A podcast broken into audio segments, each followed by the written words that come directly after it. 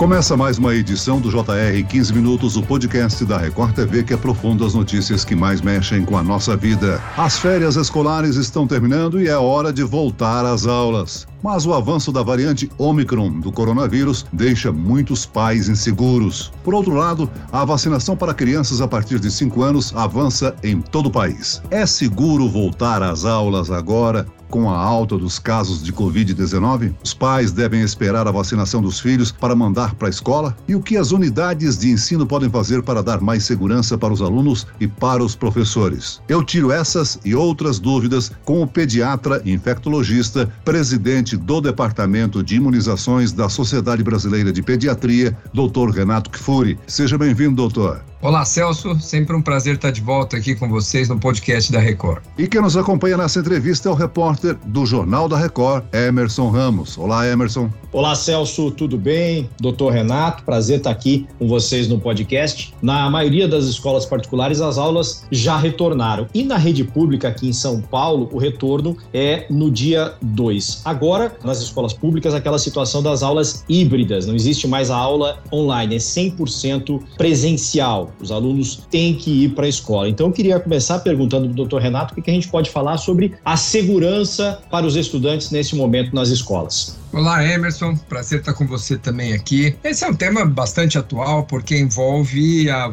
volta de uma população ao convívio sem ainda a adequada vacinação. Os menores de 5 anos não têm oportunidade ainda de se vacinar e os de 5 a 11 anos, com sorte, vão voltar com uma única dose. Nós sabemos, Emerson, do enorme prejuízo que a falta das aulas presenciais trouxeram para as nossas crianças nesses dois anos de pandemia. Enormes dificuldades de aprendizado, de interação social, enormes prejuízos para boa parte da nossa população em termos de segurança alimentar, em termos de segurança contra a violência doméstica, evasão escolar, uma geração que talvez nunca mais volte para a escola. Então, nós temos um dano enorme para o desenvolvimento de nossas crianças. E aprendemos também que as crianças nas escolas não alteram a curva de casos numa população. Não é a escola funcionando que aumenta o número de casos ou diminui. A escola vai refletir na prática o que está acontecendo fora dela. Ou seja, a gente não precisa das aulas presenciais para as crianças se infectarem dentro de casa, no seu convívio familiar, quando você vê seus pais trabalhando e toda a sociedade funcionando. Resumindo, as escolas devem ser as últimas a serem fechadas nesse cenário, mesmo de alta circulação, enquanto mantivermos estádios de futebol com torcida, enquanto mantivermos praias lotadas, restaurantes abertos, shopping center funcionando, academias lotadas, não há por que pensar em fechar escolas e sim de reforçar as medidas que a gente já conhece. Agora, doutor Renato, em algumas cidades a campanha de vacinação das crianças entre 5 e 11 anos ainda não foi aberta. Alguns pais não conseguiram, então, vacinar os filhos. O que é melhor fazer? Mandar os filhos para a escola ou esperar a imunização?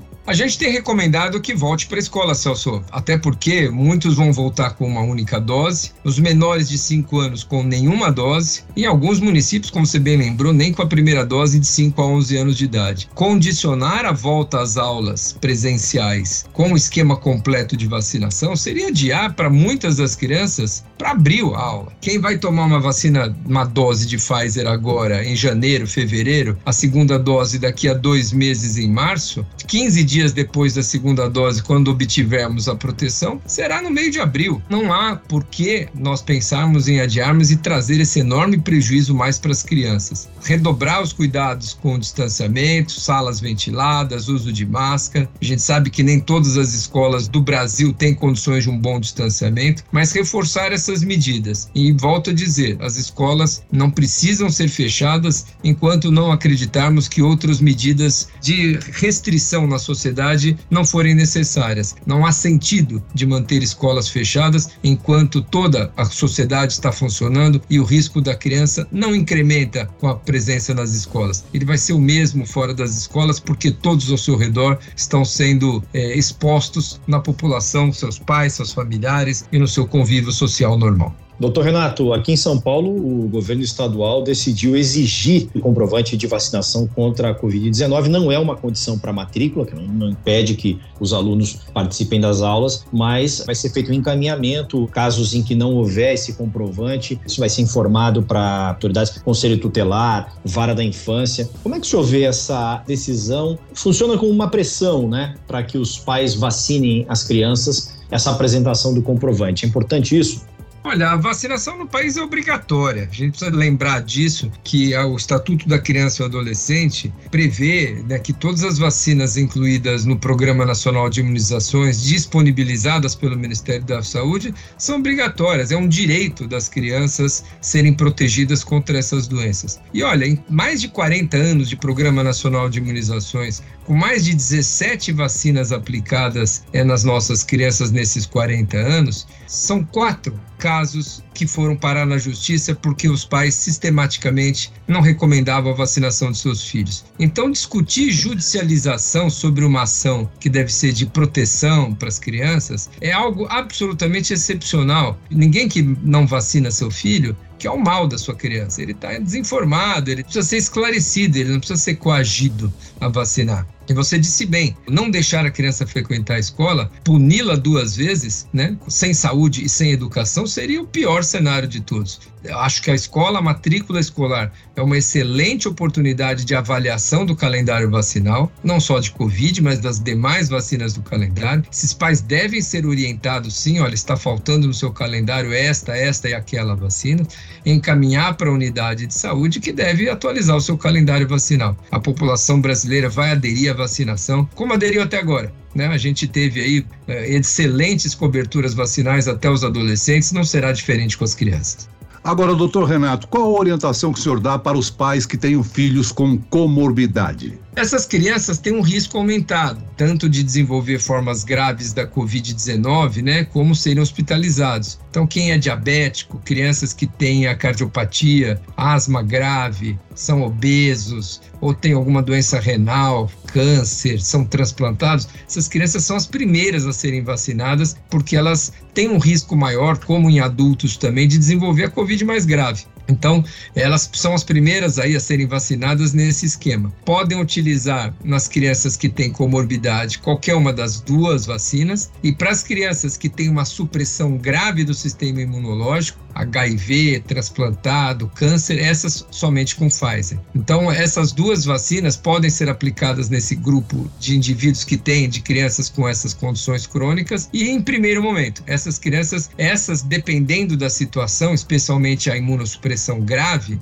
essas é melhor voltar para a escola com duas doses. Mas aí são situações especiais que devem ser avaliadas individualmente com o médico da criança. Mas essas sim merecem uma atenção melhor pelo seu risco aumentado e no sentido da volta às aulas. Doutor Renato, a gente sabe que ainda tem pais com dúvidas sobre vacinar ou não vacinar seus filhos, ficam pensando em alguma eventual uh, reação da vacina. Então, eu queria que o senhor reforçasse, por favor, a questão da segurança das vacinas para as crianças. Os estudos que levaram ao licenciamento das vacinas na infância de 5 a 11 anos, a Pfizer e a Coronavac, cumpriram o mesmo rigor científico que cumprimos ou que tivemos, que as agências regulatórias tiveram para aprovar as vacinas nos idosos, nos adultos, nas gestantes, nos adolescentes e agora nas crianças. Então não há por que achar que a vacina não foi adequadamente testada ou que tem alguma insegurança com as vacinas na pediatria. Nós temos, Emerson, mais de 10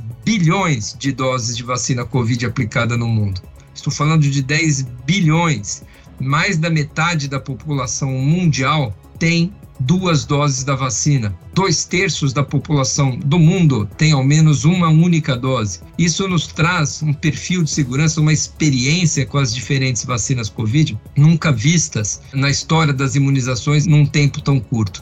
Então, quem tem medo das vacinas, que acha que as vacinas são novas ou que tem pouco uso, nós temos uma experiência larguíssima de utilização em mundo real. Medo nós temos que ter da doença, que leva muitas vezes a quadros agudos, graves, com tromboses, com com miocardites, a doença que pode hospitalizar, doenças que pode levar a uma complicação nas crianças chamada síndrome inflamatória, que vem depois da Covid, um, duas a três semanas depois, com alta letalidade, Covid longa, quem quer ver seu filho com dificuldades de aprendizado crônica, perda de olfato por meses, perda de paladar, fadiga, não conseguindo realizar atividades físicas, dificuldades de sono, são complicações vistas em até 40% das crianças no estudo recente do Hospital das Clínicas. Acompanharam por 12 semanas, três meses depois, 40% das crianças ainda tinham algum desses sintomas. Então não é uma doença que a gente possa dizer que não tem impacto na criança. Tem sim, e a pior coisa é a gente perder uma criança para uma doença evitável.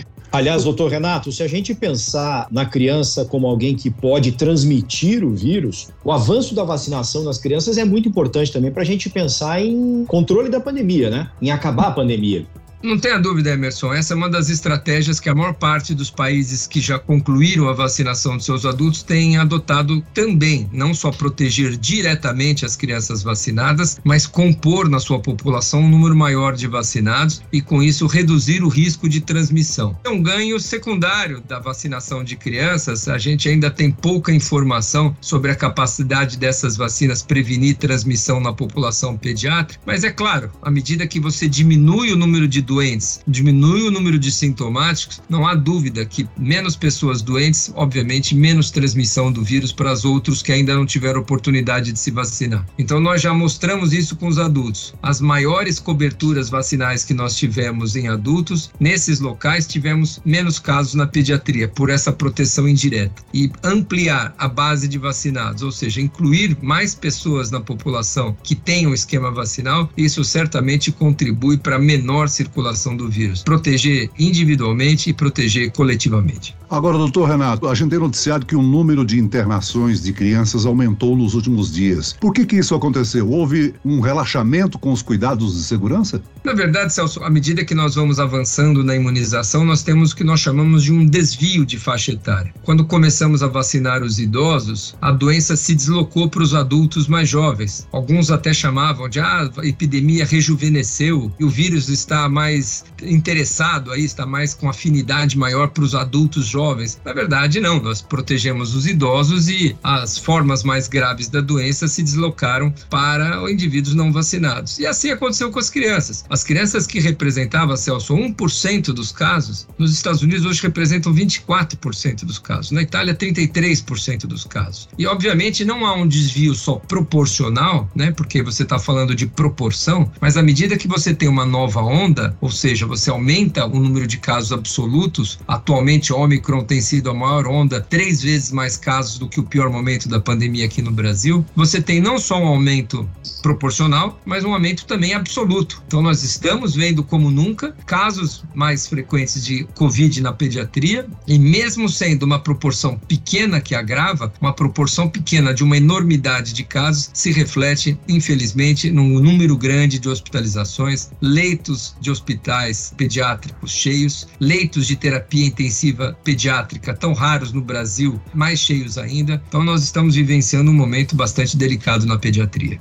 Doutor Renato, quando as crianças são vacinadas, quanto tempo demora para o imunizante começar a fazer efeito, começar a dar proteção para a criança? O racional é o mesmo, Emerson, que em adultos, né? Depois de duas semanas após a primeira dose, o nosso sistema imunológico começa a montar a sua defesa, recrutar algumas células de defesa, recrutar ali aquelas que produzem os anticorpos, os linfócitos, as células de memória começam a ser resgatadas também para produzir, para guardar aquela informação de produção de defesa. E a partir da segunda dose, quando esse estímulo começa a ser produzido e vem um novo estímulo com a segunda dose, dose, essa imunidade cresce bastante. E aí as vacinas vão entregar aquela eficácia prometida nos estudos clínicos, em geral, duas semanas após a segunda dose. Então não há um momento onde está protegido e não está protegido. A proteção começa a ser efetiva depois de 14 dias da primeira dose e conclui sua proteção duas semanas depois da segunda dose. Então é um contínuo onde essa proteção vai crescendo à medida que o tempo vai amadurecendo essa resposta imunológica. Muito bem, nós chegamos ao fim do podcast JR 15 Minutos de hoje. Eu agradeço a participação e as orientações do pediatra infectologista, presidente do Departamento de Imunizações da Sociedade Brasileira de Pediatria, doutor Renato Kfouri. Muito obrigado, doutor Renato. Obrigado, Celso. Obrigado, Emerson. Sempre um prazer estar com vocês e vamos em frente seguindo na vacinação agora das crianças. E agradeço a presença do repórter do Jornal da Record, Emerson Ramos. Obrigado, Emerson. Valeu, Celso, obrigado. E eu queria fazer um agradecimento especial ao doutor Renato, viu? Quem acompanha o podcast, também as reportagens do Jornal da Record, sabe, ele é incansável nessa missão dele de informar as pessoas, de dar esclarecimentos, de dar explicações. Tem tido essa missão, né, doutor Renato? Com certeza o seu trabalho já ajudou a salvar muitas vidas durante a pandemia, então, muito obrigado, viu, doutor Renato? Eu que agradeço, Emerson, obrigado pelas palavras carinhosas. Dr. Renato tem sido parceiro no trabalho de informação da população. Esse podcast contou com a produção de Homero Augusto e dos estagiários David Bezerra e Larissa Silva. Sonoplastia de Marcos Vinícius. Coordenação de conteúdo Camila Moraes, Edivaldo Nunes e Deni Almeida. Direção editorial Tiago Contreira. Vice-presidente de jornalismo Antônio Guerreiro. E eu, Celso Freitas, te aguardo no próximo episódio. Até amanhã.